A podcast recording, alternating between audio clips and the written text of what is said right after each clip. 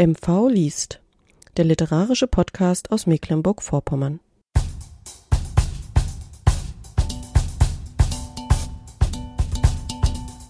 Ein Leseabend mit Theresa Steigleder in der Hörspiel- und Begegnungsscheune Gramon. Moderation Manuela Heberer.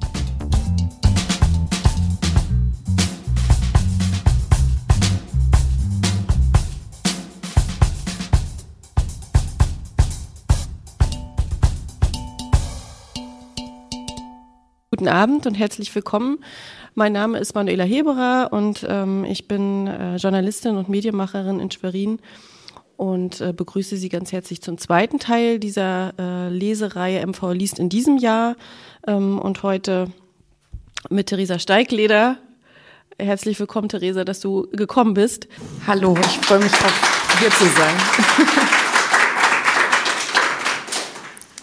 Äh, Theresa, dich unterscheidet ja äh, von allen anderen Autoren, die wir bis jetzt in dieser Reihe hatten, die, in diesem Jahr und auch im vergangenen Jahr, äh, dass du selbst noch kein Buch veröffentlicht hast. Das ist aber nicht schlimm, mhm. dazu kommen wir nachher noch. Ja. Aber du schreibst. Du ich schreibst schreibe. Gedichte, mhm. Geschichten, äh, Texte. Seit wann machst du das? Ähm, für die Bühnen seit 2016. Da stand ich zum ersten Mal mit meinen eigenen Texten auf einer Bühne im Köppenhaus in Greifswald. Und sonst schreibe ich aber schon immer. Das ist so ein Klischee, so ein Schriftstellerinnen-Klischee und ich erfülle es auch. Also ja, auch in der Grundschule habe ich schon literarische Texte geschrieben und habe so Disney-Geschichten weitergeschrieben. Ja, also das war schon immer irgendwo in mir, dieses Tun, hm. das Schreiben. Aber es war bis jetzt eigentlich immer oder bis dahin dann eher für dich alleine und weniger äh, das auch nach außen zu tragen und vielleicht anderen von deinen Texten zu erzählen. Mhm. Wie ist es dazu gekommen, dass du äh, tatsächlich dann ähm, so bekannt wurdest, mhm. äh, dass du auch rausgegangen bist?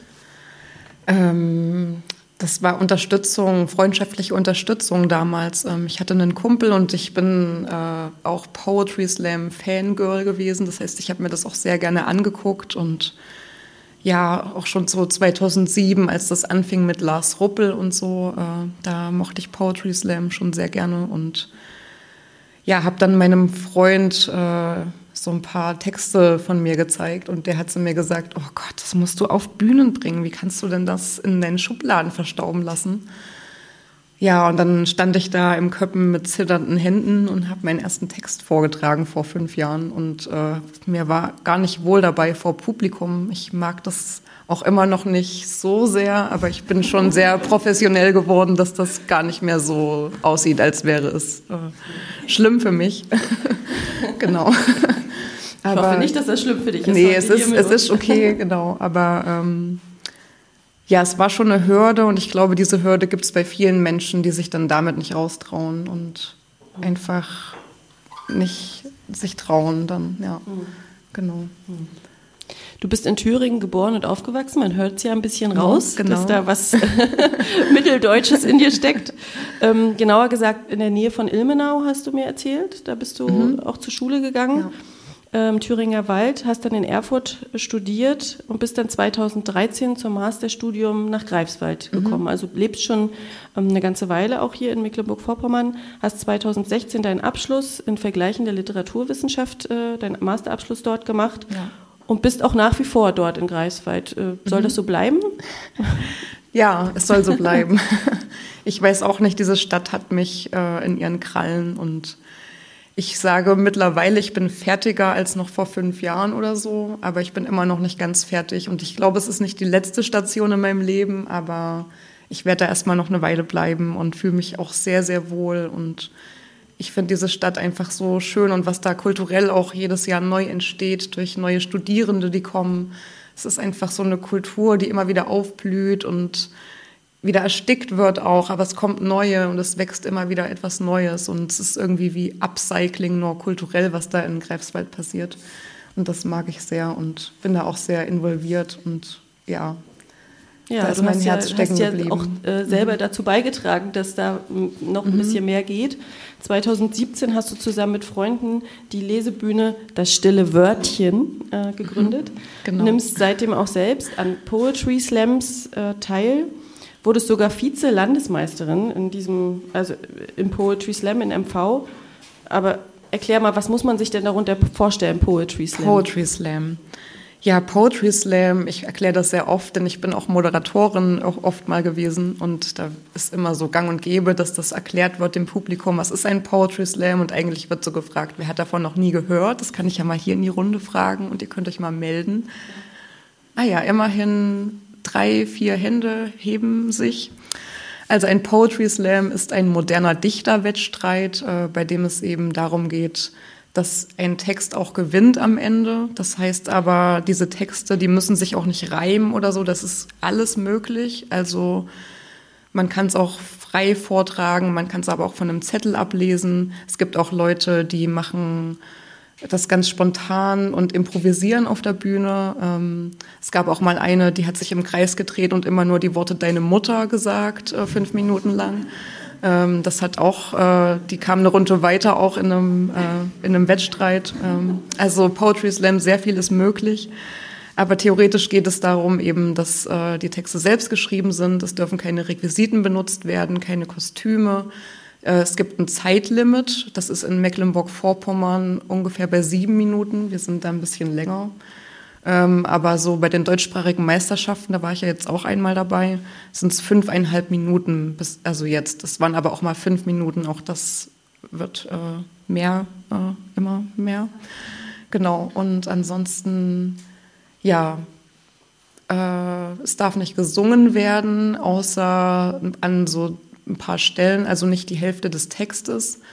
Und wenn man zitiert, soll man es eben kenntlich machen. Das sind so die Regeln eines Poetry Slams und dann stehen halt so sechs bis acht Leute auf der Bühne an einem Abend und dann wird da eben so ein Wettstreit draus gemacht. Genau. Und Aber dass es darin Meisterschaften gibt, das war mir total mhm. neu. Wie qualifiziert man sich denn dafür, dass man da mitmachen darf oder in eine äh, engere ja. Auswahl kommt? Also zum einen gibt es da Landesmeisterschaften, deswegen auch hier die MVer Landesmeisterschaft habe ich ja ein paar Mal mitgemacht und auch einmal Vize geworden. Ähm, die sind auch, wir wandern hier, wir wollten auch mal einen Verein gründen, das haben wir aber bis heute immer noch nicht gemacht. Es gibt auch sehr, sehr wenige Poetry Slams mittlerweile in Mecklenburg-Vorpommern. Auch Schwerin hat keinen eigenen, glaube ich. Das ist ein Problem immer gewesen, was wir versucht haben zu füllen. Aber äh, mal gucken, was da noch passiert. Genau, und dann wandert die in Mecklenburg-Vorpommern immer durch die großen Städte Rostock, Neubrandenburg, Greifswald, Schwerin und Wismar hatten wir die 2017. Genau, und das gibt es natürlich in allen Bundesländern, solche Landesmeisterschaften zum einen. Dann gibt es aber auch noch, man kann sich qualifizieren, wenn man durch, durch Lose, wenn man einen Poetry Slam veranstaltet und der eine bestimmte Anzahl im Jahr war, dann kann man in diesen Lostopf geschmissen werden. Und dann ja, kann dieser eine Slam, zum Beispiel der Simsala Slam aus Greifswald, durfte dann mal mich schicken und so. Und so ist das auch ein bisschen zusammengewürfelt. Genau. Okay, so läuft muss man das. sich aber erstmal informieren, damit man so durchsteigt, ja. wie diese Regeln da sind. Ja. Ja, Poetry Slam ist ziemlich groß geworden durch äh, Julia Engelmann, mhm. glaube ich. Äh, seitdem wo das kommt die her? ist einfach eine riesige Szene und ich glaube, wir Deutschen haben auch die größte Poetry Slam Szene der Welt. Ich glaube, es ist wirklich so. Ja. Wo kommt die her? Das weiß ich gerade nicht. Nicht aus Mecklenburg-Vorpommern. Nee, mhm. nee. nee. Aber heute bist du hier. Heute bin ich. Und ähm, ja. trägst uns vielleicht mal vor, mhm. wie so äh, ein Stück äh, ja. aussehen kann oder sich anhören kann. Genau. Ich habe jetzt was Thematisches zum Thema Landschaften mitgebracht. Ähm, Sonst schreibe ich auch manchmal auf Poetry Slam Bühnen ein bisschen witzig, aber das ist sehr melancholisch eigentlich. Und es ist nur ein Auszug, weil eigentlich ist der Text sehr viel länger und ich habe mich mal dazu entschieden, ein bisschen was zu kürzen. Aber so ungefähr könnte das klingen. Die goldenen Möwen segeln wieder über unsere Köpfe, Kapuzen verzottelt. Und ich frage mich, was bloß ist diese Literatur? Und wer nur sind meine Worte? Tja, ich weiß es nicht, aber ich schenke sie euch, Buchstaben verkleidet, und meine damit lediglich mich und die Welt, die ich sehe, die ich fühle, die ich spüre, höre, empfinde, auf der ich tanze, schreie und mich neu erfinde. Ich schenke sie euch, diese Welt. Gedanken geworden, aus meinen Händen geflossen, Gedanken verloren. Was ihr hört, ist mein Blick. Was ihr damit macht, ist euer Gefühl. Ich schenke sie euch, meine Welt. Schenke euch die goldenen Möwen und ihre Schatten auf modrig gelbem und sattem Grün und wie sie vorüberziehen. Seht ihr die Bäume? Hört ihr sie reden? Fühlt ihr die Geschichten, die sie euch geben? All diese Muster auf Rinden und Ästen, die kleinen Gebilde, tausend schönes Gefilde. In den Pfützen spiegelt sich der Himmel, Tropfen geformt. Er windet sich wild, auch beim kleinsten Lufthauch, und aus dem Spiegelbild wird ein Rausch. Die sprachlose Natur teilt sich die Welt, fast stumm, mit all ihren Nachbarn und mit uns. Alles existiert nebeneinander, verwirbelt sich ineinander, ist umeinander umschlungen mit Ästen oder durch Zungen und wir teilen ein in besonders und allgemein. Das hier ist Unkraut und das hier ein Schwein. Das hier kann weg, doch wir bleiben frei. Nur etwas Fremdes kommt nicht vorbei. Durch unsere Mauern, durch unsere Grenzen. Wollt ihr jetzt etwa die Schule schwänzen an einem Freitag und was macht ihr dann? Saufen und feiern? Tja, fragt sich bis wann. Ich schenke sie euch, meine Gedanken. Frei gewurzelt zittern sie, wie bei einem Herbststurm runtergepurzelt. Die Tiere geschlachtet und in Plastik verpackt, mit Gefühl nur gepachtet, Freiheit runtergeschluckt. Die Bäume gefällt und in Häuser geräumt, viel zu voll diese Welt, Einsamkeit nur geträumt.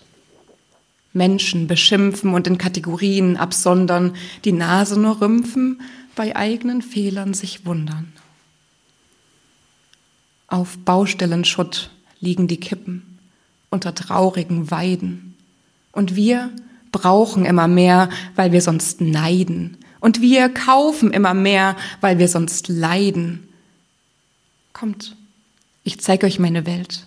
Kommt, ihr werdet's mir danken. Klettert über das Sperrband, hüpft über die Schranken. Kommt, das ist unsere Natur. Diese Grenzen haben Menschen erdacht. Oder was denkst du, wer den Unterschied macht. Dankeschön.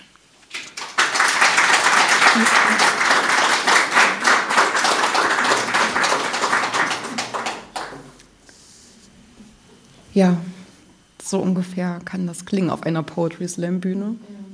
Wenn man, wenn man sich dazu entscheidet, einen melancholischen Text zu machen, und das tun die wenigsten, weil meistens lustige Texte gewinnen.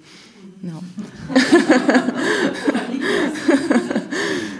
Wer, wer, bestimmt denn da, wer gewinnt? Das Publikum? Oder? Meistens das Publikum. Mhm. Manchmal mit Tafeln, da werden so Tafeln verteilt im Publikum und dann können die Leute was aufschreiben oder es sind so Schiebetafeln, wo man so Zahlen auch schon drauf hat. Manchmal gibt es Murmeln, dann kriegt man als Besucherin zwei, drei Murmeln und kann dann so in so Namensbecher diese Murmeln schmeißen.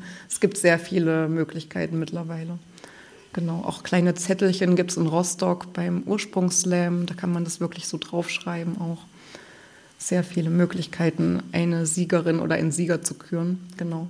Aber ich habe so ein paar Problemchen damit, dass es eben so ist, dass, dass es so ein Wettbewerb ist. Und weil ich auch schon viel in Backstage rumsaß irgendwo bei irgendwelchen Slams und dann ging es dann darum, schade, heute hat der Text nicht funktioniert und funktioniert hat der Text nicht, weil eben dieser Mensch nicht eine Runde weiter ins Finale gekommen ist.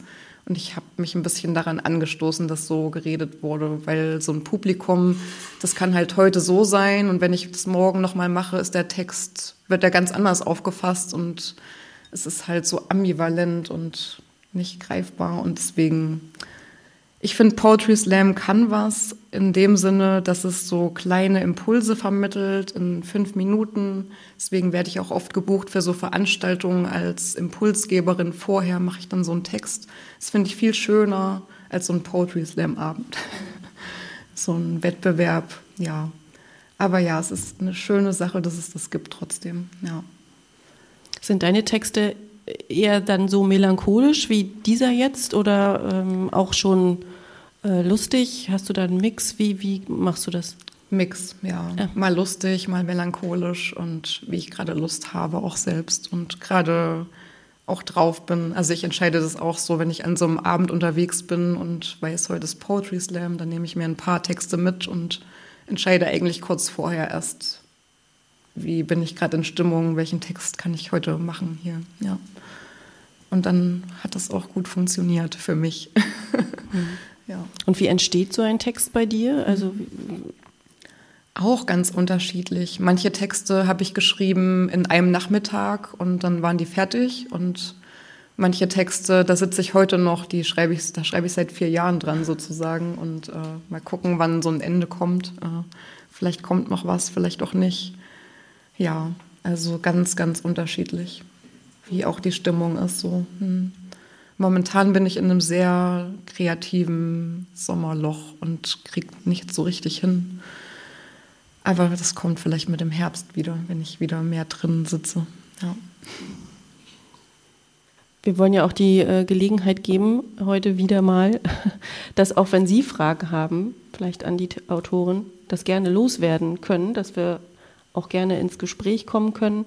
Wenn Bedarf besteht, möchte ich es zumindest auch anbieten. Ansonsten habe ich mir noch ein bisschen was aufgeschrieben. Mhm. Wenn es nun äh, um diese Wettbewerbe geht und Sie, so wie Sie sagten, meistens gewinnen äh, lustige Texte, orientiert man denn für so einen Wettbewerb sich auch so ein bisschen daran an dem, ich sage mal, Mainstream, dass, äh, dass man sagt, okay, äh, ich weiß, mit dem Text könnte ich äh, weiter vorwärts kommen oder mit dem anderen Text eben nicht? Ja, in manchen Situationen ja, auf jeden Fall. Ja, also vor allem als ich zu den deutschsprachigen Landesmeisterschaften gefahren bin, da habe ich natürlich sehr, sehr viel vorher überlegt, auch welchen Text nehme ich, welcher funktioniert oder welcher hat am meisten funktioniert bis jetzt. Aber hat natürlich gar nicht, hat nichts geholfen. Ich bin nicht weitergekommen. also viel, viel Überlegungen vorher für nichts. Aber es war trotzdem ein schöner Abend. So, das vergisst man dann auch manchmal leider was mir in so einem Zusammenhang, es gibt ja auch so viele Künstlerinnen-Stipendien, wo man dann äh, irgendwo hinfahren kann und äh, drei Monate hatte ich ja jetzt Aufenthaltsstipendium in Demin zum Beispiel. Und da ist mir am Anfang dieses Jahres bewusst geworden, also es ist mir so aufgefallen, dass ich so einen Text extra schreiben wollte auf so eine Bewerbung. Und da habe ich so für mich gedacht, krass, was mache ich hier eigentlich? Für wen mache ich denn eigentlich noch Kunst? Ich wollte das doch für mich machen. Und dann plötzlich erwische ich mich dabei, wie ich so für eine Bewerbung extra was schreibe. Also es ist so das gleiche Prinzip. Es ist eine Krankheit dann. Wenn es diese Wettbewerbe gibt, dann gibt es auch dieses Denken wahrscheinlich, ja. Genau. Das Thema unserer Reihe in diesem Jahr ist ja Landschaft. Und ähm, genauer gesagt ist das so dieser krasse Kontrast äh, zwischen der schönen Naturlandschaft in Mecklenburg-Vorpommern äh, idyllisch ähm, mit der teilweise oft knallharten und konträren Realität. Äh, ist egal, ob es historisch ist, fiktiv oder real. Das ist so das Thema, was wir äh, für dieses Jahr auch äh, aufgegriffen haben und äh, danach auch die Autorinnen und Gäste ausgesucht haben. Ähm, im, beim letzten Mal ging es zum Beispiel mit der Helga Schubert ähm, auch um das Thema die Nervenklinik in, in äh, Schwerin, einfach eine total reizvolle Landschaft und was dort äh, dann sozusagen während des Zweiten Weltkriegs für schlimme Dinge passiert sind in diesem Rahmen. Äh, nächstes Mal im, im, dritten Teil wird ja die ähm, Verena Kessler da sein. Da wird es um das Thema der Minen gehen, wo auch ganz schlimme Dinge passiert sind in dieser ähm, wunderschön gelegenen Stadt. Wir werden nachher noch ein bisschen drüber sprechen. Ähm, Ganz aktuell hat uns ja nun auch die Corona-Pandemie im Griff. Das ist ja auch eigentlich so ein bisschen was Hässliches, ähm, was so eigentlich gar nicht so in unseren schönen äh, Alltag so reinpasst. Für dich als Kulturschaffende, als Künstlerin, ähm, wie war das für dich? Das war bestimmt eine schwierige Zeit, aber wie hast du das erlebt? Wie bist du damit umgegangen? Ähm, es gab verschiedene Phasen, habe ich, wenn ich jetzt so zurückblicke. Also als das alles anfing und der erste Lockdown kam, es war natürlich ein Schock, weil an einem Nachmittag sind mir plötzlich für viele Monate einfach die Auftritte weggebrochen. Also und ich hatte sehr viel vor und habe auch immer noch nicht alles nachgeholt. Und dann schweben da so, das schwebt so Ungemachtes im Raum, was auch irgendwie eine Last dann war. Aber den ersten Lockdown habe ich dann trotz alledem äh, sehr gut für mich genutzt und habe es genossen, mal an einem Ort zu bleiben und in Greifswald zu sein, weil sonst war ich sehr viel unterwegs und war sehr viel am Rumreisen und auf Tour quasi. Ähm, und das hat mich zu mir zurückgebracht. Das fand ich sehr gut. Und dann gab es ja glücklicherweise auch äh, vom Land die Corona-Stipendien irgendwann. Was mir nicht alle Gagen ersetzt hat, die ich gehabt hätte, aber zumindest war es gut als Anker, dass sowas gemacht wurde. Ähm, und je weiter so die Zeit dann ging, dann hat ja Greifswald noch angefangen und hat, äh, also die Stadt Greifswald hat 40.000 Euro für Veranstaltungen dann gehabt am Anfang des Jahres. Das war sehr, sehr gut. Da haben wir dann auch zwei gemacht und haben uns echt gut bezahlen lassen dann. Äh, und dann ist mir zum ersten Mal aufgefallen, oh krass, ich arbeite gerade seit einem halben Jahr in Mecklenburg-Vorpommern und hauptsächlich in Greifswald und kriege hier mein Geld plötzlich her. Wow, wo war denn das vorher eigentlich? Weil vorher war ich, um mir mein Geld zu verdienen, eigentlich immer außerhalb und die größten Aufträge hatte ich irgendwo anders, nur nicht in Mecklenburg-Vorpommern. Und plötzlich war das da, das hat mich auch gefreut. Nur dann kam eben diese Zeit jetzt Anfang des Jahres, da wurde ständig alles verschoben und ich musste auch in dem, als ich in Demin war, die zwei Monate, ich habe ständig geplant für Lesungen und für Workshops und dann musste alles ausfallen und das ist immer so ein Aufwand, der mir so viel Kraft raubt, diese ganzen bürokratischen Planungssachen. Ja, und die musste ich einfach ständig machen für nichts. Und das äh, hat mich sehr erschwert. Und ich bin auch ein kleines bisschen Corona-depressiv wieder geworden, so in letzter Zeit, muss ich sagen, ja. Also es war irgendwie ganz gut und dann war es eigentlich eher nicht mehr so gut. Und jetzt hoffe ich, dass es sich ein bisschen normalisiert, aber eigentlich glaube ich auch noch nicht sehr daran. Dass ich glaube daran, es wird noch ein Lockdown kommen auch und habe mich schon innerlich darauf eingestellt. Genau, aber ähm, aber was es noch, noch ganz kurz, vielleicht noch mal ganz Frage. konkret, mhm. ist ja, ja, tatsächlich so, dass du ja davon mhm. lebst, äh, bei mhm. Veranstaltungen ähm, Texte vorzutragen, zu lesen, mhm. Auflockerungen, hast du es vorhin gesagt, moder ja. zu moderieren und wenn das alles nicht stattfindet, ähm, ist sozusagen auch Berufsleben für dich so nicht möglich, außer dass du vielleicht schreiben kannst. Doch, dazu komme ich jetzt, weil was noch passiert ist, ist, dass einfach alles auf Online halt geschwenkt wurde. Ähm, ich habe jetzt so viele Online-Workshops schon gemacht und habe die, als dieser Lockdown kam, habe ich das noch nie gemacht. So ein Schreibworkshop online, keine Ahnung. Musste ich mich auch erstmal ransetzen, die ganzen Programme lernen. Ich bin jetzt auch nicht so der technikaffine Mensch und habe auch meine Problemchen so damit, im 21. Jahrhundert anzukommen. Aber ähm, ja, es hat mich weitergebracht und ich kann jetzt Zoom und Big Blue Button und all diese ganzen Online-Tools habe ich mir angeeignet und habe mir professionelles Kameraequipment äh, kaufen können. Ja, und jetzt mache ich alles online und jetzt gibt es sogar schon, wo ich, wo, wo, wo ich vorhin von gesprochen habe, diese Veranstaltung, wo ich als Impulsgeberin quasi da bin.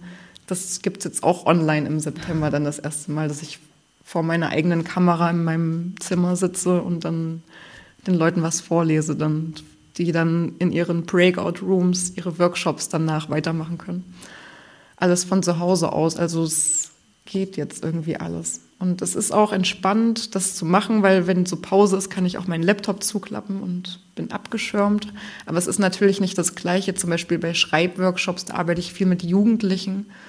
Und da so eine Bindung herzustellen, ist so schwierig über den Bildschirm.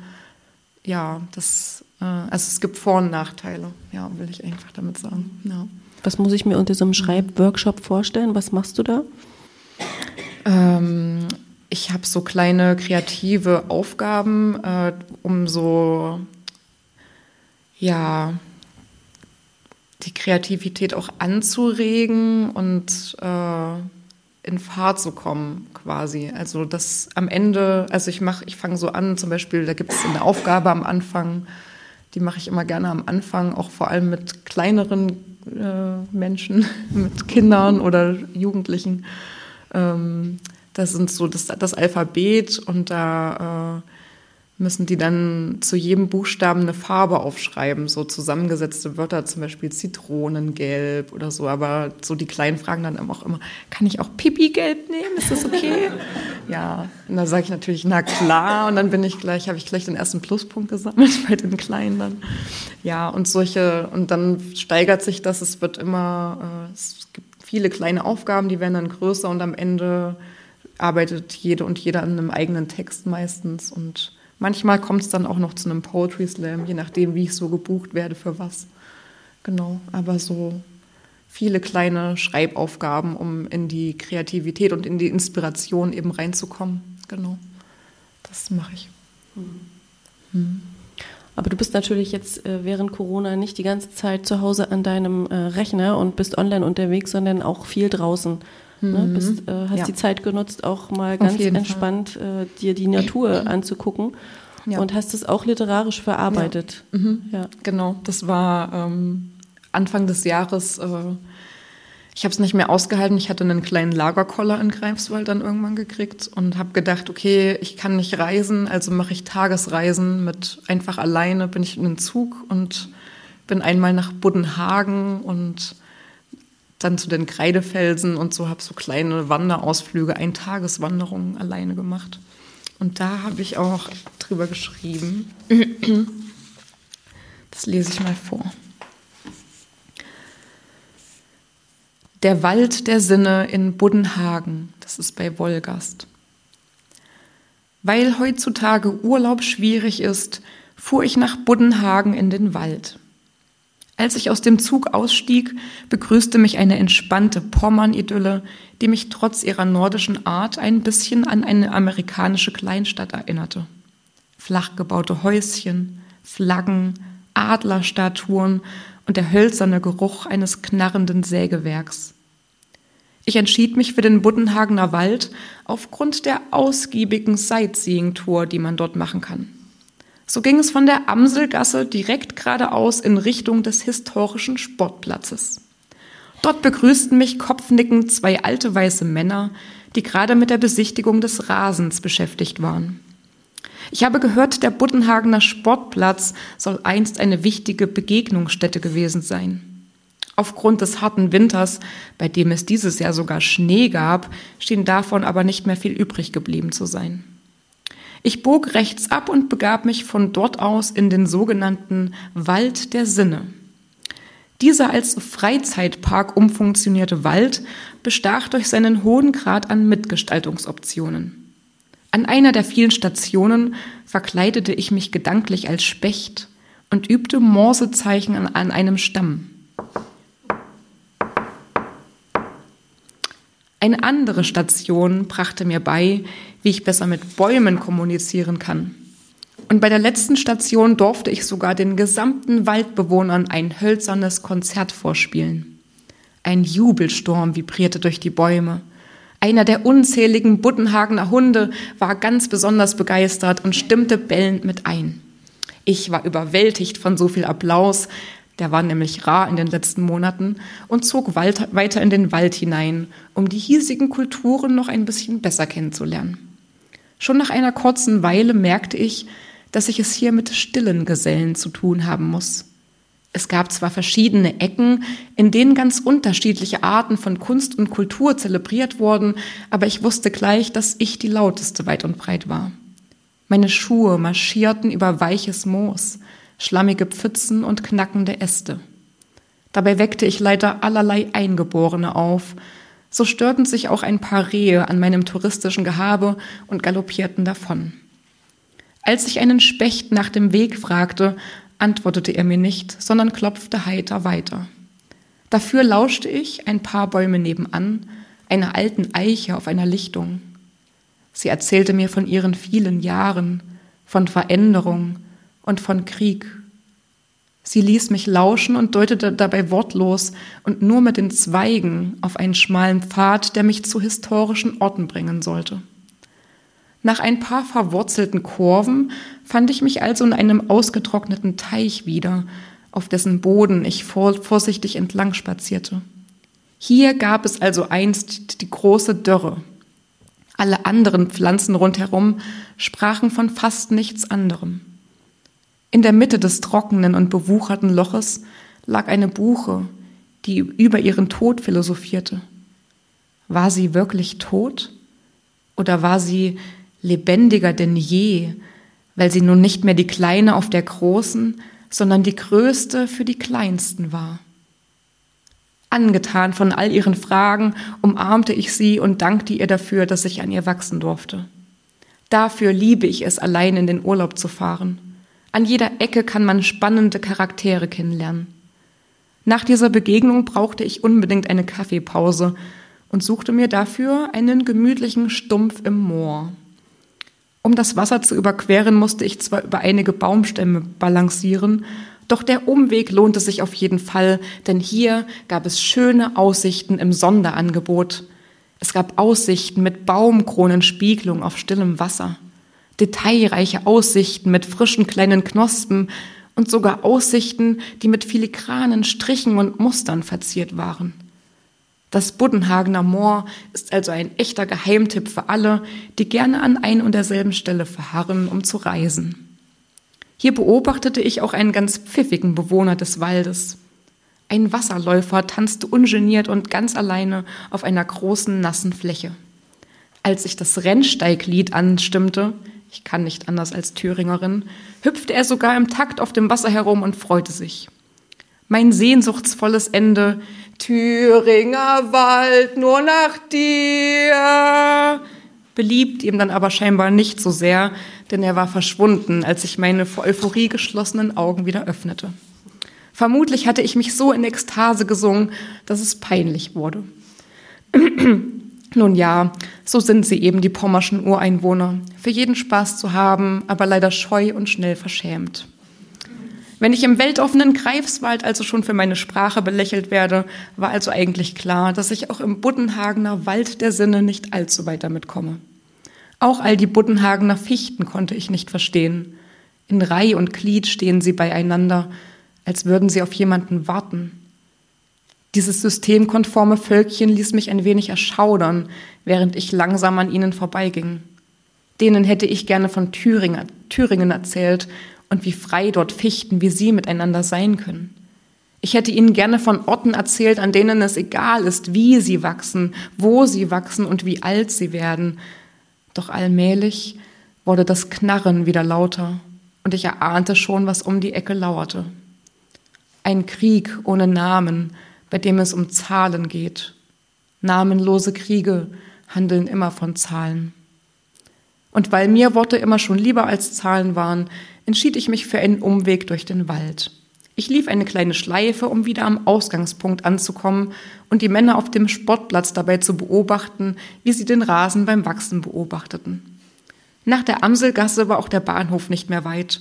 Ich bedankte mich bei den Vögeln für ihr Abschlusskonzert und stieg in den 1638er Zug nach Züssow. Als drinnen in der Wärme des Zuges die Bäume an mir vorbeizogen, dachte ich ans Bleiben und an Kriege. PS, einen Ticketautomaten gab es übrigens am Buddenhagener Bahnhof nicht. Sorry, Deutsche Bahn, ich bin kostenlos gefahren. okay, und jetzt äh, noch ein anderer Tag auf dem Kreidefelsen bei Rügen, äh, auf Rügen. Bernsteinfarbene Momente auf dem Kreidefelsen. Als ich 2013 nach Greifswald gezogen bin, habe ich mich sehr darüber gefreut, nun in der Nähe von Rügen zu leben. Allerdings kann ich meine Inselbesuche vermutlich an drei Händen abzählen. Und das, obwohl nur ein Tag auf Rügen reicht, um das Herz mal wieder auf Urlaub umzustellen. Als ich am Sassnitzer Bahnhof ausstieg, rannte ich fast, um zur Ostsee zu gelangen. An die neue Brücke habe ich mich immer noch nicht gewöhnt, und vielleicht ist sie auch gar nicht mehr neu in den Augen der Menschen, die dort am Hafen entlang flanieren, flanierten. Die Boote schienen aber immer noch die gleichen zu sein. Mutige Möwen stibitzen hier schon seit 20 Jahren die Fischbrötchen der touristischen Meute. Ich grüßte sie beim Vorübergehen und blieb gebannt vor der Wasserkante stehen. Die Ostsee hat mich schon immer wie magisch angezogen. Als Kind genauso sehr wie heute. Ihr Rauschen beruhigt mich auf die gleiche Weise wie ein wohltuendes Nackenstreicheln. Außerdem mag ich es als Thüringerin sehr gerne auf Berge zu steigen. Daher wanderte ich nach einer kurzen Hafenpause weiter Richtung Wissower Klinken. Am weißgrau-schwarzen Steinstrand spielte ich Der Boden ist Lava und hüpfte auf großen Steinen herum. An der Ostsee konnte ich schon immer Kind sein und einfach spielen. Auf den Wegen neben mir kämpften sich die ersten Vorboten des Frühlings aus der schlammigen Erde. Mein Gesicht errötete in der Sonne, die in den letzten Tagen immer kräftiger wurde. Meine Beine wurden schneller, je ferner ich der Zivilisation war. Sie wollten gar nicht mehr aufhören, mich zu bewegen. Wahrscheinlich waren sie gelangweilt von dieser alltäglichen Welt, die uns elektronisch und digital alle Türen automatisch öffnet, weil wir immer fauler werden. Jeder umgefallene Baum, jede verwurzelte Kurve und jeder anstrengende Aufstieg wurde daher zum Abenteuer erklärt. An den Wissower Klinken legte ich eine Pause ein und genoss die warme Sonne auf meinem verschwitzten Kopf. Dort beobachtete ich das faszinierende Zusammenspiel von Ostsee und Sonne. Türkisblaues Kreidewasser verlief sich in ein tiefes Dunkelblau und spiegelte dort wellenförmig den wolkenarmen Himmel. Von diesem Ausblick habe ich bereits unzählige Bilder in verschollenen digitalen Ordnern. Dennoch schoss ich ein weiteres Foto, um den Moment festzuhalten. Hätte Caspar David Friedrich die Möglichkeit eines MV-Tickets gehabt, hätte er diese Aussicht vielleicht auch ein paar Mal mehr gemalt. Die Fotos, die ich schieße, erinnern mich manchmal an, ein bisschen an den Caspar. Kahle Bäume, vanillefarbener Himmel und Menschen, die mir den Rücken zukehren. Als ich den Wissower Klinken den Rücken zukehrte, malten die Schatten der Bäume eine linierte Fläche auf den Boden, als hätten sie mich regelrecht dazu eingeladen, hier und jetzt zu schreiben. Und so schrieben meine wandernden Gedanken eine Melodie in den Wind, und ich begann schon, ich begann so laut zu summen wie schon lange nicht mehr. Doch als der nächste Anstieg kam, verging mir ganz schnell mein Summen und stattdessen brummte ich keuchend die Treppen nach oben. Als mir nach ein paar Auf- und Abstiegen die ersten Menschen entgegenkamen, erinnerte ich mich an meine profanen Bedürfnisse und suchte mir eine geeignete Stelle zum Pinkeln. Den Blick auf die Ostsee gerichtet, auf einem kleinen Hügel und ganz nah an der Klippe. Doch anstatt die königliche Aussicht zu genießen, war ich leider mehr damit beschäftigt, meinen Urin zu koordinieren. Zum Glück trugen mich meine trockenen Schuhe weiter in Richtung Königsstuhl. Die riesigen Kreidefelsen glitzerten bereits durchs Geäst hindurch, und weil ich plötzlich nur noch Augen für sie hatte, stolperte ich über einen großen Stein. Um ein Haar hätte ich mein Gleichgewicht verloren. Also blieb ich kurz stehen.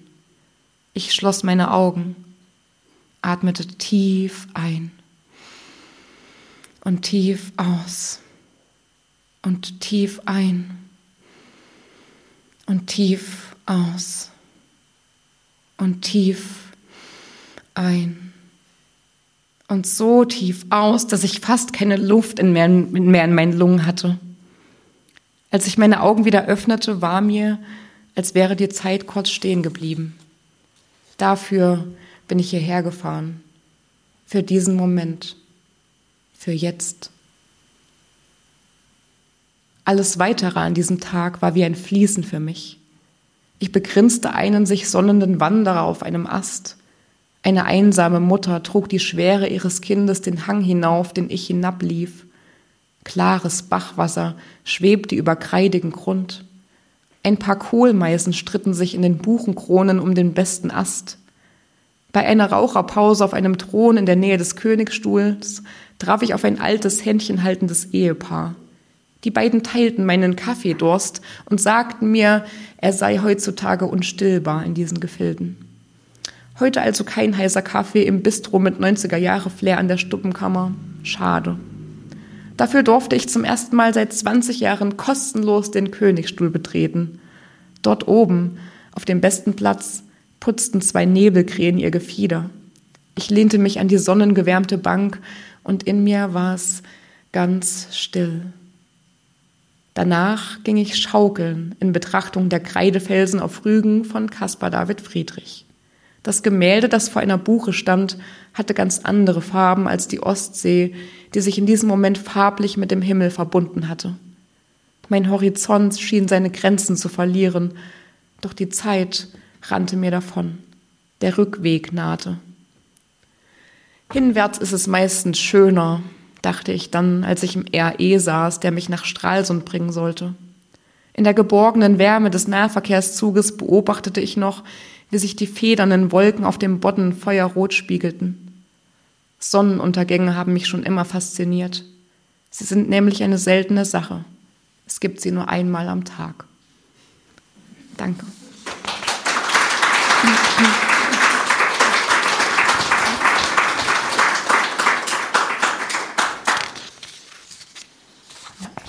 Wie ist das mit deinen Texten? Gehst du los, weil du denkst, ich brauche mal wieder Stoff für neue Texte oder ähm, kommt es eigentlich eher im Nachhinein, dass du äh, so die Erlebnisse dich so mitnehmen, dass du sagst, da schreibe ich was dazu? Wie, wie funktioniert das? Mm, also bei denen jetzt explizit, eigentlich wollte ich wirklich nur Urlaub machen, aber es kam mir dann einfach am Abend immer, ja. Und ich habe auch sehr viel Spaß daran, einfach aufzusch Sachen aufzuschreiben. Also das ist ja wirklich sehr Tagebuch-Stil auch irgendwie. Und auch sehr äh, detailgetreu. Ne? Also ja. man hat ja fast das Gefühl, dass man mit dir unterwegs ist mhm. und nochmal so ein bisschen der stille Beobachter ja. dich nochmal begleitet. Mhm. Also so Reisetagebücher schreibe ich sehr, sehr gerne. Habe ich auch ganz viel Schweden schon geschrieben. Das ist aber halt noch nie vorgelesen oder veröffentlicht. Das ist dann eher so für mich. Die dachte, die habe ich jetzt schon ein bisschen der breiten Öffentlichkeit mehr zugetan, sage ich jetzt mal. Ja, mhm. genau. Aber ansonsten eigentlich müsste ich mal zu Hause bleiben gerade und mich wieder an meine Wohnung gewöhnen, um mal wieder in diesen Schreibprozess reinzugehen, auch für die längeren Projekte. So, ich bin gerade wieder sehr viel unterwegs gewesen und da fiel es mir ganz schwer. Aber es ist auch okay. Es war ja Corona und es war zum ersten Mal wieder was los. Ich habe Leute getroffen, ich habe meine Familie seit anderthalb Jahren wieder gesehen. Das muss jetzt auch erstmal alles dazwischen sein, genau, ja. Also auch da mal so, mal so. Mhm. Mhm. Du hast es gerade angesprochen, längere Projekte. Ich habe vorhin ah, schon ja, mal kurz genau. äh, mhm. ja. darüber gesprochen, dass du ja noch kein Buch veröffentlicht mhm. hast, aber du arbeitest an einem im mhm. Schneckentempo, wie du selbst sagst. Ja. Genau. wie lange schon und worum geht's? Ähm, also daran arbeite ich seit letztem Jahr. Das habe ich im Sommer so richtig angefangen und ich habe vorher schon einen Roman geschrieben und kann aus dem so ein paar Sachen übertragen. Das habe ich auch schon gemacht und das hat sehr gut funktioniert, aber leider nicht alles, ähm, weil das Thema ist schon sehr unterschiedlich. Ich habe mir äh, das Peter Pan-Thema genommen und die verlorenen Jungs und habe die in die heutige Zeit äh, versetzt. Und zwar nach Mecklenburg-Vorpommern an einen Ort, wo wo Leute, und zwar die verlorenen Jungs um Peter Pan, einen Projekthof versuchen zum Laufen zu bringen, also quasi wie diese Scheune hier. Das versuchen die dann aufzubauen und versuchen Förderung zu kriegen und Kunst und Kultur da reinzubringen. Aber ich äh, konzentriere mich im Gegensatz äh, zu Peter Pan eher auf die Frauen so darin. Das sind so meine Hauptfiguren. Genau, und ähm, also es ist ein bisschen, es hat fantastische Elemente, aber ist auch sehr, ja, ein Gegenwartsspiegel, so von Kleinkunst und Kultur in Mecklenburg-Vorpommern und in diesen abgeschiedenen, ärmlichen Gegenden eben, genau, da spielt das, genau. Und äh, warum die Parallele zu Peter Pan? Den, das Nimmerland, äh, Wendy kommt ja, davor. Genau, Wendy, Nimmerland, genau. Mhm. Also es, der Arbeitstitel ist auch Nimmerland, äh, so heißt dieser Projekthof, den sie sich da aufbauen. Ähm, ja, ich finde Peter Pan das Thema ziemlich spannend und ich, ich habe schon mal, ich habe dafür mal ein äh, Stipendium beim Poetencamp bekommen letztes Jahr und habe da schon mit ein paar Leuten drüber diskutiert. Und die haben mich auch gefragt, warum denn Peter Pan, das funktioniert auch ohne. Aber das ich kann es nicht wegmachen. Ich, äh, es ist für mich einfach so. Ja. Und ich orientiere mich auch so an dieser Geschichte. Aber das ist jetzt eine Woche im, im äh, Leben dieser Menschen, die ich da äh, schreibe. Also von Sonntagnacht bis wieder Sonntagnacht geht es. Und es verdichtet sich aber trotzdem, jeden Tag passieren so Sachen und ähm, es ist sehr spannend, ja, in meinem Kopf, weil es noch nicht fertig ist. Ja, genau. Aber ein bisschen was hast du uns daraus mitgebracht? Ein bisschen was habe ich euch mitgebracht und zwar auch eher so, wie ist die Landschaft in Nimmerland? der Roman besteht aus sehr vielen Dialogen. An Dialogen hat, also ich bin ja so ich bin nicht so die Dialogschreiberin gewesen. Das habe ich erst in den letzten Jahren mir angeeignet und habe mir ganz viele Sachen angeguckt. Und auch wenn ich so selbst lese, gucke ich mir an, wie schreiben Menschen eigentlich Dialoge. Weil ich weiß auch nicht, warum ich da so Probleme mit hatte. Aber ja, ich glaube, ich kann jetzt Dialoge schreiben und schreibe sehr, sehr ausgedehnte, schöne, lange Dialoge mit sehr vielen Streitthemen drin, die unsere Gesellschaft gerade mit sich herumträgt. Mal gucken, wie aktuell das noch wird, wenn es dann äh, da ist. Genau, aber ich habe euch was mitgebracht und lese euch mal was vor. Das ist jetzt äh, Wendy und Bell sind mit dem Fahrrad nach Nimmerland gefahren und äh, kommen da gerade mal an. Da, die waren da seit einer Woche nicht mehr und das ist viel passiert. Genau. Wendy steigt von ihrem Fahrrad und stellt es neben das große Metalltor. Bell parkt ihres gleich daneben.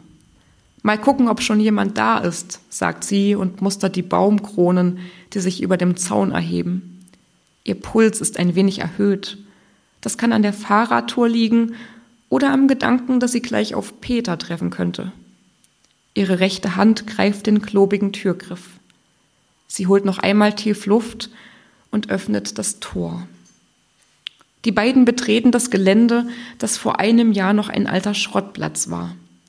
Wow, hier ist ja mal wieder eine Menge passiert, stellt Wendy fest und staunt über gestapelte Müllberge. Das war am Freitag noch nicht, oder? Nee, Peter und Nips haben mal wieder Nachtschicht eingelegt. Habe ich zumindest gehört, antwortet Bell. Ach, die beiden, faselt Wendy, ist aber schon längst damit beschäftigt, sich einen weiteren Überblick zu verschaffen. Nimmerland lädt dazu ein, in Kleinigkeiten zu versinken. Hier bleibt nichts, wo es mal war, und vor allem nicht, wie es mal war. Wo letzte Woche noch ein großer Haufen Metallschrott lag, steht nun eine große offene Kiste aus zusammengeschraubten Holzbrettern. Wendy schaut hinein und findet darin nichts als Erde. Oh, Sie haben endlich das Hochbeet gebaut, ruft sie Bell zu, die ein paar Meter weiter vor einem menschengroßen Gebilde aus Metall und Stein steht. Bell antwortet ihr gar nicht, sondern brabbelt leise etwas vor sich hin. Behutsam streichelt sie mit ihren Fingerspitzen über das harte Material. Es ist eine Statue, die aussieht wie ein Drache. Das steinerne Maul ist weit geöffnet. Zackige, scharfe Metallzähne befinden sich darin. Die Augen sind aus verspiegeltem bunten Glas. Jeder, der dort hineinschaut, erkennt sich selbst in den schönsten Farben, sagte Peter vor ein paar Wochen zu Bell. Daran erinnert sie sich, als sie dem Drachen in die Augen blickt. Doch eigentlich ist es gar kein Drache. Es soll ein Krokodil sein oder eher werden, denn fertig ist es noch lange nicht. Es ist ein Projekt für alle Nimmerländer. Die Tätigkeiten hier, fertig oder unfertig, begonnen oder nur ersponnen, benannt oder namenlos, werden erst einmal als Projekte betitelt. Das klingt wichtiger. Es klingt, als hätten sie wirklich hier eine Arbeit. All diese Menschen, die den Müll von der einen auf die anderen Seite des Geländes räumen und dabei der Meinung sind, sie retten damit die Welt. Ich bin schon richtig gespannt drauf, wie es fertig aussieht, sagt Wendy, die sich an Bell heranschleicht und auf die Krokodilstatue deutet. Es ist das Wappentier der Stadt, das sie hier nachgebaut haben. Doch es ist nicht einfach ein Krokodil aus Stein und Metallschrott, seine Schuppen bestehen aus vielen kleinen und mittelgroßen Uhren. Alte Armbanduhren, verrostete Uhrwerke, kaputte Wecker und billige Digitaluhren reflektieren das Licht der Mittagssonne. Mit jeder Woche wächst das Krokodil. Manchmal tickt es sogar noch ein bisschen für eine Weile. Es war eine der ersten nimmerländischen Ideen, das Wappentier der Stadt aus vielen Uhren nachzubauen. Damit wollen sie zeigen, dass sie etwas Wichtiges erschaffen, dort hinten am Meer, am Ende der Welt. Sie wollen Fördergelder von den hiesigen Ämtern, um Nimmerland als Projekthof zum Laufen zu bringen. Und um ihre Verbundenheit zu zeigen, liegen jetzt schon an vielen Orten der Kleinstadt Flyer aus, die um Mithilfe bitten. Wir brauchen dich. Und jetzt kommt noch ein Auszug ein bisschen später, da gehen sie dann in so eine Halle rein. Und da steht ein Schild, ein Euro. Gib dein altes Ich an der Garderobe ab. Tanz in ein neues Leben. Steht auf einem Schild am Eingang der großen Halle, die gerade von Bell und Wendy betreten wird. Das Kleingedruckte besagt, für verlorene, verwirrte oder verrückte Leben haften wir nicht. Wenn du nicht willst, dass dir dein altes Leben abhanden kommt, verliere bitte deine Pfandmarke nicht. Wendy muss immer schmunzeln, wenn sie an diesem Schild vorbeikommt, denn sie hat schon so oft ihr Leben hier verloren. Zum Glück hat Wendy eine angeborene Superkraft, die es ihr ermöglicht, alles Verlorene auch wiederzufinden. Wendy findet verlorene Schlüssel auch im Dunkeln, würde nie ihr Ladekabel verlegen und nach dem Waschgang hat ihr noch nie eine Socke gefehlt. Und selbst wenn sie sich richtig fallen lässt und mit den Nimmerländern über ein ganzes Wochenende hoch hinausfliegt, findet sie danach zurück zu ihren alten Gewohnheiten, in ihr altes Leben und in all ihre Strukturen, die sie braucht, um sich, ein, um sich als ein Mensch zu fühlen. Bei Belle ist es anders. Belle achtete eben gar nicht auf das Schild, denn sie hat in diesem Moment ihr Ich wiedergefunden. Viel von ihr steckt in diesen Räumen. Es scheint, als hätte Peter ihre Magie eingefangen und hier ausgestellt. Schon das Tor zur Tanzfläche blickt uns an wie Bells begierige Augen. Sie sind wie ein Sog in die Ekstase. Die beiden Freundinnen lassen sich heute ganz furchtlos hineinziehen in die Tiefen des nimmerländischen Dschungels, in das Auge des Sturms. Gerade ist es ganz ruhig hier. Hörbar sind nur gleichmäßige Tropfgeräusche aus einer Ecke. Ein Modergeruch vermischt sich mit der Erinnerung an schweißtreibende Glückseligkeit. Wenn die Nimmerländer feiern, dann hebt sich das Sein auf eine ganz andere Ebene. Dann bist du nicht mehr du und ich nicht mehr ich. Und wer wir alle sind, das können wir nur wissen, wenn wir versuchen, einfach zu sein. Na, Mädels, lallt Peter fröhlich. Als hätte ihn das schwarze Ledersofa hierher katapultiert, steht er plötzlich rauchend in der Mitte der Halle. Seine Laune muss sich im Sekundentakt gebessert haben, denn er strahlt über beide Ohren. Habt ihr schon die neue Skulptur gesehen? ruft er den beiden vorfreudig entgegen. Er nimmt sich Bells rechte Hand und läuft mit ihr in einen Nebenraum. Wendy kann gar nicht so schnell denken, da sind die beiden schon verschwunden. Nun steht sie alleine dort, hört nur ihren eigenen Atem und das leise Tröpfeln der alten Wasserleitung, die Nips anscheinend immer noch nicht repariert hat. Letzte Woche hat er jeden Tag davon gesprochen, aber seine Pläne nie in die Tat umgesetzt, denkt Bell. Doch was macht sie mit diesem Gedanken? Sie denkt ihn wie einen von vielen Gedanken, an diesem Tag sowie an allen Tagen. Dabei könnte sie auch einfach mal aufhören zu denken. Sie könnte gleich jetzt, in diesem oder einen der nächsten Momente, damit anfangen, sich aufzulösen und in einer Welt zu versinken, in der nur sie ist und in der sie sich keine Gedanken um die anderen machen müsste. Sie könnte sich neu erfinden und Nimmerland zu ihrem Zuhause machen. Dann würde sie in einer Wunderwelt voller Fabelwesen leben, die nie böse, sondern immer nur gut zu ihr wären. Und wäre ich dann glücklicher?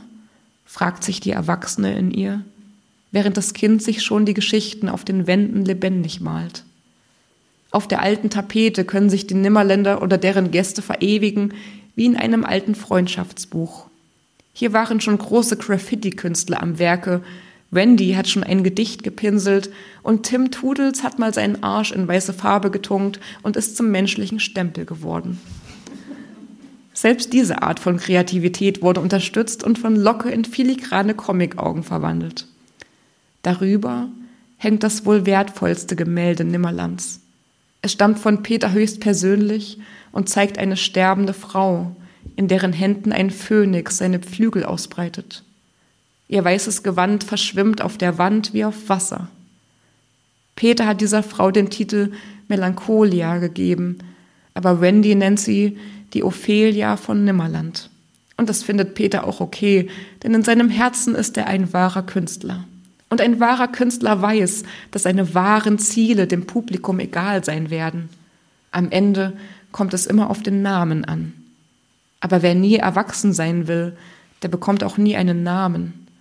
Und deswegen hat sich Peter dazu entschlossen, seine Kunst auf jene Wände zu schmieren, die eigentlich gar nicht mehr sein sollten. An einem Ort, der eigentlich gar kein Ort mehr wäre, wenn es ihn nicht geben würde. Dankeschön.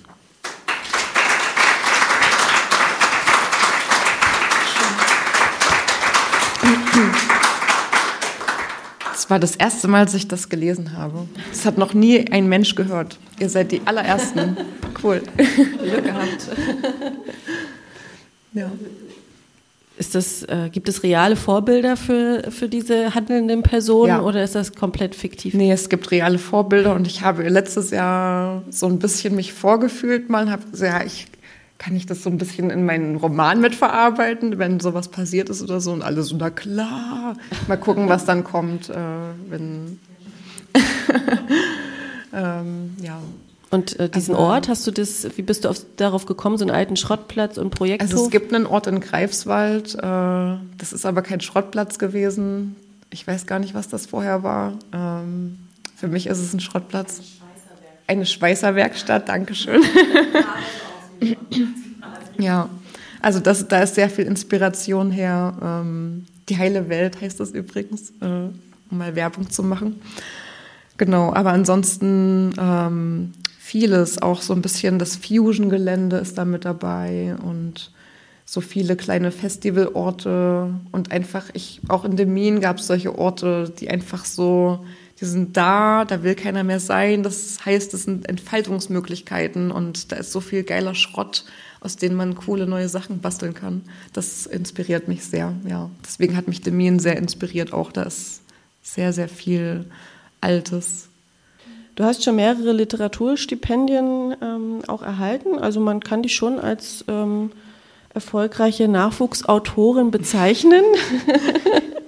Ja. 2020 warst du äh, für den Literaturpreis MV, also Mecklenburg-Vorpommern, auch nominiert.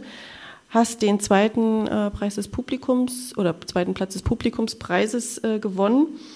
Und gerade kürzlich warst du Artist in Residence in der Min, hast dich da auch unter mehreren Bewerbern mit deiner Idee sozusagen für dieses Künstlerstipendium, was der Kulturring ähm, dort ähm, ausgeschrieben hat, äh, beworben und hast es sozusagen ähm, ja, hast überzeugen können und warst jetzt ähm, Anfang des Jahres, ähm, in der ersten Jahreshälfte zumindest da. Da haben wir uns auch kennengelernt, weil wir da ein Interview geführt haben, ähm, weil ich einfach ein bisschen mal wissen wollte, was du da so machst.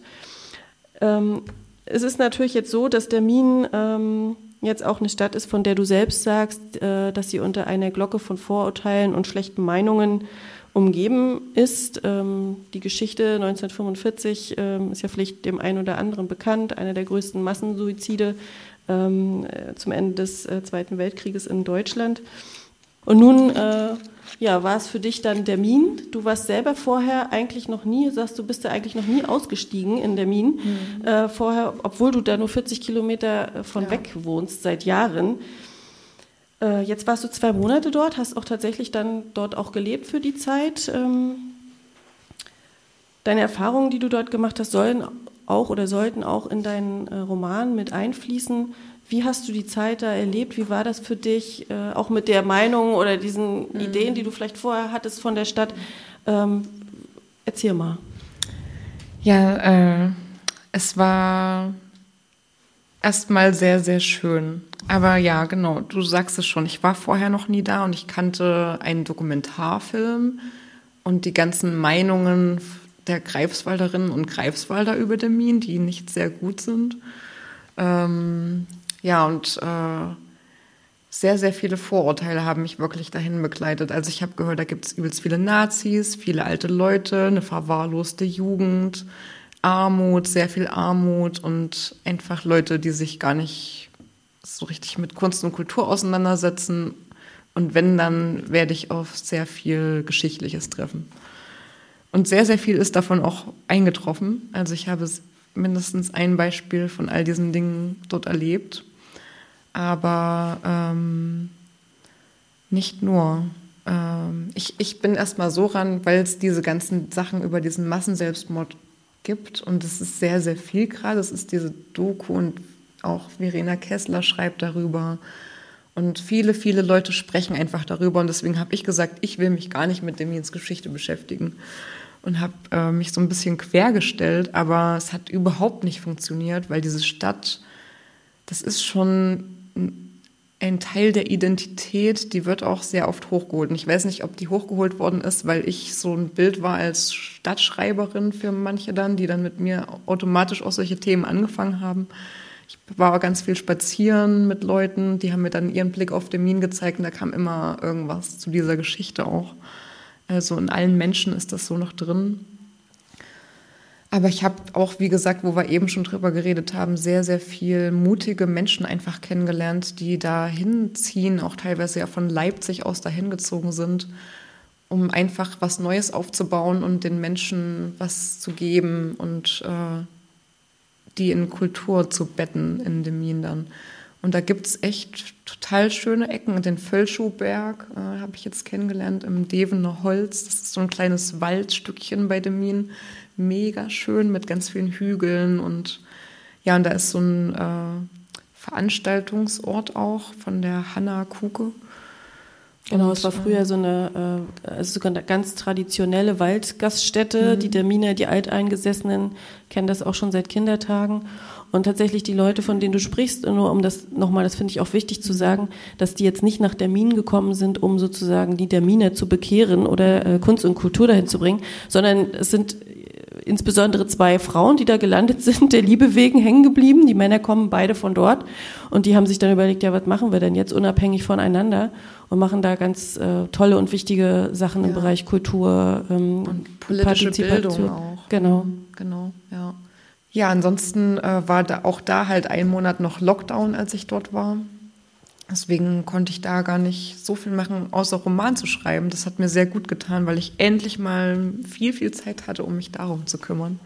Und im zweiten Monat habe ich dann eher so kleine Demin-Texte geschrieben und war auch dann endlich mal unterwegs und habe ein bisschen mehr Leute kennengelernt und fand, dann hatte ich gar nicht so viel Zeit für alles. Ich hätte mir noch einen Monat mehr gewünscht. So drei Monate für so ein Künstlerstipendium, um sich in der Stadt erstmal so einzuleben, wohlzufühlen und dann zu arbeiten, finde ich schon super. Ja, habe ich denn auch schon gesagt. Die nächste oder der nächste, der kommt, bitte drei Monate. Das soll drei Monate bleiben. Ja, genau. Ja. ja. Und du hast dort auch äh, wieder geschrieben Texte über Termin. Du hast mir erzählt, dass du das mhm. kürzlich auch dort vor Ort eine Lesung gehabt, wo ihr mhm. das, wo du die auch mal vorgetragen hast, was dort entstanden ist. Genau, das kann man sich jetzt auf der Nordkorea YouTube-Seite mal angucken. Das ist eine zwölfminütige kleine Lesung, äh, die wurde mit einer Drohne sogar gefilmt. Wow. Und äh, ja, da lese ich so ein paar kleine Texte und die werden jetzt auch nach und nach im Nordkorea veröffentlicht. Genau. Und hier auch. Und hier auch. Hast du? Hier habe ich jetzt auch einen mitgebracht, genau. Ja, stimmt, genau. Ja, das ein, der eine Text, den habe ich jetzt mitgebracht, auch wieder sehr äh, zum Thema Landschaft. Und ein, also Landschaft ist ja da so schön, diese Flusslandschaften es sind drei Flüsse und zwei treffen sich, die Peene und die Tulense. Und wenn die sich treffen, da steht so eine alte Burgruine auf so einem Hügel und ein bisschen darunter ist so ein altes Herrenhaus. Und ich weiß nicht warum, aber ich bin da ziemlich oft gelandet, weil auch einfach die Landschaft drumherum sehr, sehr schön ist. Aber auch so, da, das ist jetzt gar nicht mehr so aktuell hier, weil die haben jetzt wirklich die ganzen Pflanzen, die in diesem Haus gewachsen sind, über 15 Jahre alles abgesenzt. Die wollen da jetzt wirklich irgendwas draus machen. Das wusste ich hier noch nicht. Als ich das geschrieben habe, war das ein Haus mit Wellblechdach, damit es nicht weiter verfällt. Das heißt, man kann auch reingehen, ist sicher vor Regen, es ist ein wunderschöner Ort mit tausenden Pflanzen und riesigen Bäumen schon und äh, die alle drin gewachsen sind, schon in dieser Ruine. Na, jetzt ist es nur noch eine Ruine. Genau, aber darüber habe ich geschrieben. Haus der Minen heißt das. Viele Häuser in der Region stehen immer noch leer, weil die Menschen mehr und mehr die Lust am Streiten verlieren. Was wir hier vor uns sehen, ist die Ruhe nach dem Sturm. Seit 15 Jahren wächst der Ahorn bereits durch den Flur. Aus drinnen wird langsam draußen. Auch das Blechdach stoppt den Verfall nicht. Sigrid von Rohr hat jetzt eine Buche in der Stube. Im Friedericus Zimmer, es wurde einst nach Friedrich dem Großen benannt, zerbröseln die Ziegel des Geheimfachs jedes Jahr ein bisschen mehr. Niemand weiß, was mit dem Herrenhaus zwischen Peene und Tolense geschehen soll. Einige nennen Zahlen, wenn es um das Thema geht, andere schwelgen in Erinnerungen. Doch solange die ewigen Diskussionskriege toben, lebt die Ruine unterm Wellblechdach weiter. Und so richtete die Urban Art Szene der Means in den begehbaren Räumlichkeiten gerade ein kostenfreies Museum ein. In ehrenamtlicher Schweißarbeit feiert man hier jetzt schon die Lebendigkeit des toten Ortes. Viele Kunstwerke sind bereits frei zugänglich zu betrachten. Leider kamen die Künstler und Künstlerinnen noch nicht dazu, Titel und Namensschildchen anzubringen, aber eines der Dutzenden Gemälde nenne ich zum Beispiel was David in der Hand hat, wenn keiner hinguckt. Darauf ist ein männlich definiertes Geschlechtsorgan zu sehen, das durch seinen feinfühlig geometrischen Charakter fast an die Werke von Hilma af Klint erinnert. An einer anderen Wand sieht man in roten Druckbuchstaben das Wort Polizei. Die Buchstaben darunter werden von einem provozierenden schwarzen Block verdeckt und weisen somit auf die Uneinigkeit unserer Gesellschaft hin. So habe ich es zumindest interpretiert. Und als jemand, der mal drei Kunstseminare an der Uni mit Bestnote absolviert hat, kann ich euch wärmstens die Küche des Hauses Demin empfehlen. Dort befindet sich neben kurioser Kifferkunst auch die Interpretation eines wichtigen menschlichen Gefühls. Liebe. Ich weiß nicht, was die Rohrs von dieser Ausstellung gehalten hätten. Ich kenne auch nicht ansatzweise alle Meinungen aus Demin zu diesem Ort, aber man sagt, es hätten sich ja einst zwei Prinzessinnen getroffen. Und sie sollen zueinander gesagt haben, was dein ist, ist auch mein. Ich glaube, die beiden hätten diese Worte schon längst an die brüchigen Backsteinwände gesprüht, wenn sie heute noch leben würden. Danke.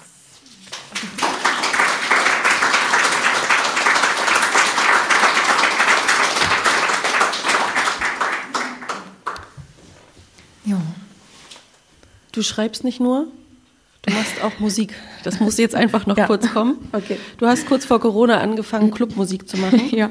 Genauer gesagt Techno-Musik. Techno, no. Wie geht das zusammen? Lyrik und äh, mhm. Techno, Techno, Techno. Ja. Ich habe natürlich auch schon mal reingehorcht. Ja. Aber wie. Und? Ja, schön. Also Lyrik und das funktioniert. Aber wie, wie kriegst du das, wie, wie bist du dazu gekommen? Oh, ich wollte das vor fünf Jahren. Als ich angefangen habe, diese Texte öffentlich zu lesen, dachte ich, und ich bin da auch schon auf Techno-Partys gegangen, dachte ich, wie geil das wäre, wenn ich beides verbinden könnte. Und habe damals schon gefragt, oh, was meinten da? Also auch einen Kumpel, ob ich mal jetzt anfange mit Auflegen. Der so, ach, du kennst doch die Musik noch gar nicht richtig, das kannst du jetzt noch nicht machen. Und da habe ich gedacht, na gut, ich gucke mir das also noch mal ein bisschen an. Habe mir das fünf Jahre angeguckt und jetzt habe ich Auflegen gelernt, dann vor zwei Jahren und ja, hab, ich nehme dann einfach ganz billig meine Texte auf mit einem Mikro und dann äh, spiele ich die über die Lieder drüber quasi, um das jetzt mal vielleicht zu erklären. Ich habe so einen DJ-Controller auch gerade mit, weil das ist mein nächster Auftritt heute noch zusammen mit Ray. Ray und Esa sind wir heute in Greifswald. Genau, und dann äh, ja, spiele ich einfach meine Texte auf die Lieder und äh, bearbeite die noch mit Filtern, dass die so ein bisschen, dass da so ein bisschen Hall raufkommt und das so ein bisschen tanzbar dann auch wird. Ja. Atmosphäre, genau. sehr speziell ja. und sehr mhm. mal was anderes mhm. auf jeden Fall. Also ja. lohnt sich mal reinzuhorchen, wer das mag. Also Faustina Fauna heiße ich da. Faustina Fauna, genau. Wie, nicht wie Faust, der weibliche Name, dann Faustina und Fauna wie Flora und Fauna. Faustina Fauna. Ja, irgendwie Künstlernamen. Ich wollte da nicht, Theresa Steigleder macht schon so viel. Ich wollte nicht der noch das aufbrummen und habe mich für einen Künstlernamen entschieden. Mal gucken, was daraus wird. Ich fange ja jetzt erst wieder an. Also wie gesagt, vor Corona, das war die letzte Party vor Corona, die ich da noch hatte vor Publikum und das war es erstmal. Heute ist die erste wieder vor Publikum, die ich haben werde. Nachher sozusagen im, im, im Anschluss an unsere, genau. an unsere Lesung hier. Mhm. Also sehr schön, dass du vorher dann nochmal nach mhm. ähm, Kramon gekommen bist. Ja, Meine letzte Frage wäre jetzt gewesen, ne? wo kann man dich demnächst hören? Entweder lesend oder musikalisch. Also heute Abend in Greifswald ist, sind andere Sachen auch schon wieder geplant, auch mit eurer Lesebühne. Mhm. Es ist sehr viel geplant. Also nächste Woche Freitag bin ich in Rostock-Lage, mache einen Workshop mit Jugendlichen, äh, was auch sehr schön ist. Am Abend kommt auch noch die Hinterland-Gang, falls die jemand von euch kommt, äh, kennt. Und da mache ich so zum Thema Umweltschutz, so Poetry Slam Workshop mit denen. Und dann am nächsten Tag ist die Kunstnacht in Demin. Da werde ich mit Dominik Wachsmann zusammen lesen und mit Ray zusammen auflegen am Abend. Ähm, und dann am 16. September ist das Stille Wörtchen in Greifswald wieder. Und ich glaube, einen Monat später wird es auch einen Stream geben, der über unsere ich weiß gar nicht über welche, ich, über irgendeine YouTube-Seite läuft dann der Stream von der Lesebühne. Also ihr könntet den dann auch mitgucken, stilles Wörtchen. Das kann man auch dann ewig noch nachgucken, wenn das einmal bei YouTube ist. Das ist ja auch das Gute an solchen Veranstaltungen. ähm, genau. Dann ist die Kulturnacht am 10. Äh, in Greifswald. Ja, so viel, viel, viel steht noch an. Genau, dann ist hier noch Kloster Temzin, die Fette Weide, da mache ich einen Poetry Slam mit Jugendlichen und die schreiben auch selbst und werden es am Abend aufführen. Das sind mir die liebsten Sachen. Wenn ich die dann gleich auf die Bühne scheuchen kann, alle, dass die ihre erste Angst verlieren und nicht erst irgendwann später im Studium mit über 20 anfangen, zitternd, so wie ich.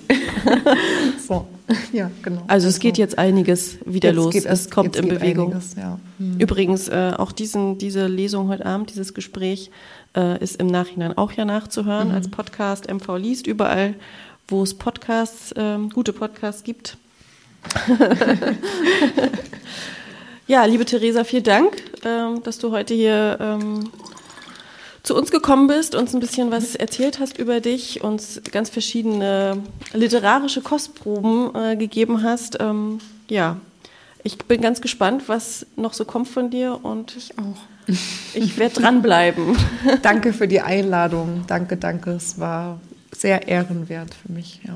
Sehr ehren, ehrenwert, sagt man. Ehrenwert. So. ich bin jetzt, echt, danke, danke, danke.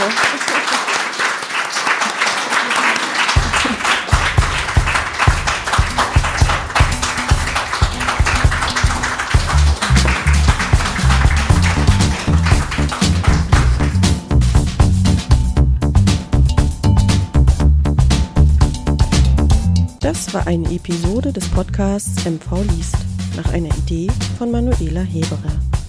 Produktion Alles MV Media.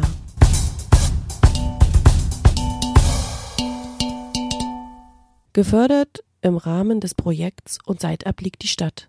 Ein Projekt der Beauftragten der Bundesregierung für Kultur und Medien und des Literarischen Kolloquiums Berlin sowie dem Landkreis Nordwestmecklenburg.